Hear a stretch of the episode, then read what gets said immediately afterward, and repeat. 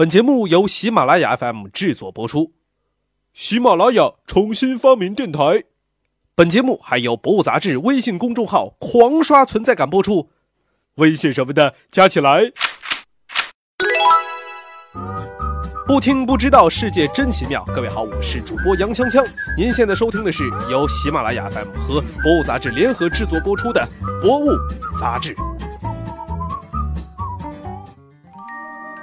人类生存的陆地被广袤的大海所环绕，在海洋文明为主导的希腊、英伦，海岸线漫长复杂的中国、北欧，人们对那片无垠的蓝色水域充满遐想。海神在当地神话中都是重要角色。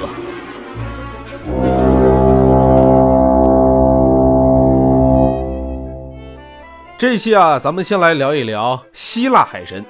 这说到海神啊，许多人对希腊神话中的波塞冬呢都非常的熟悉。他的形象啊，就是手持三叉戟，乘风破浪，驾着黄金马车驰骋碧海，还有海豚引路护航，那个威风凛凛。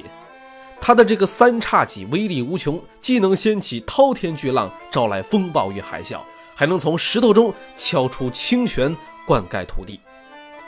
这位波塞冬呢，他是泰坦神克罗诺斯之子。与宙斯、哈迪斯是兄弟。宙斯推翻父亲，成为了众神之王以后，兄弟三分世界。宙斯得到的是天空，哈迪斯得到的是冥界，波塞冬则成为海洋的主宰者。波塞冬的性格跟他的兄弟宙斯非常的相像啊，在这个事业上呢也是野心勃勃。可惜呀，主角的梦想，配角的命啊，在诸神纷争之中，波塞冬可谓是败绩卓著，各种倒霉。都有哪些倒霉呢？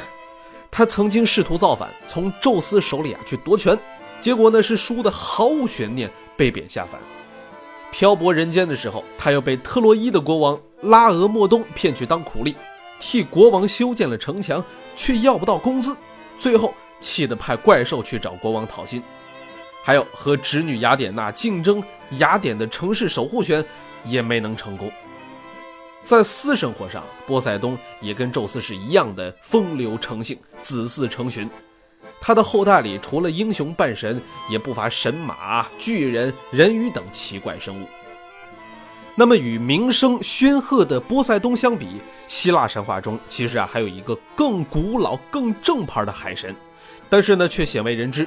这个呢就是大洋河之神俄克阿诺斯。您可能要说了啊，这河神怎么就成了海神呢？原来，在古希腊人的认识当中啊，环绕世界的全部海域共同构成了大洋河，所有陆上的河流都是从那儿衍生的。古希腊语中的“海洋”一词，正是源于俄克阿诺斯的名字，并且影响着后来许多的欧洲语言。俄克阿诺斯是十二泰坦神的老大，克洛诺斯的兄长，也就是波塞冬的大伯。他的女儿莫提斯啊，也就是智慧女神，曾经协助宙斯造反，后来成为了宙斯的发妻。在宙斯推翻泰坦神统治的过程当中，俄克阿诺斯呢也是站在女婿这边的，还派出了自己另外一个女儿去帮助宙斯。这次神界战争结束之后，海洋被波塞冬接管，俄克阿诺斯才渐渐淡出了神界的核心圈子。虽然说俄克阿诺斯在主流神话中啊是不怎么出场的。但是他的影子却是无处不在的，他有着三千多对儿女，都是分布各地的海、河、湖泊的神奇。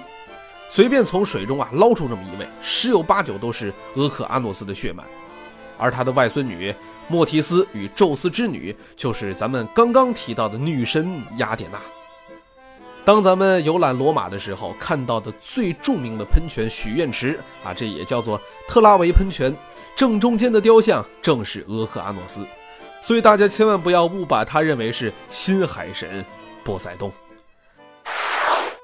好了，这期新旧海神就跟大家分享完毕了。那么下期我要跟大家分享中国、北欧以及凯尔特神话中的海神形象。那么与希腊神话相比，这些地区的海王又会是什么样子的呢？好了，本期的博物杂志就跟大家分享完毕了。想了解更多精彩内容，可以下载喜马拉雅手机 APP，关注博物杂志。我们下期再见。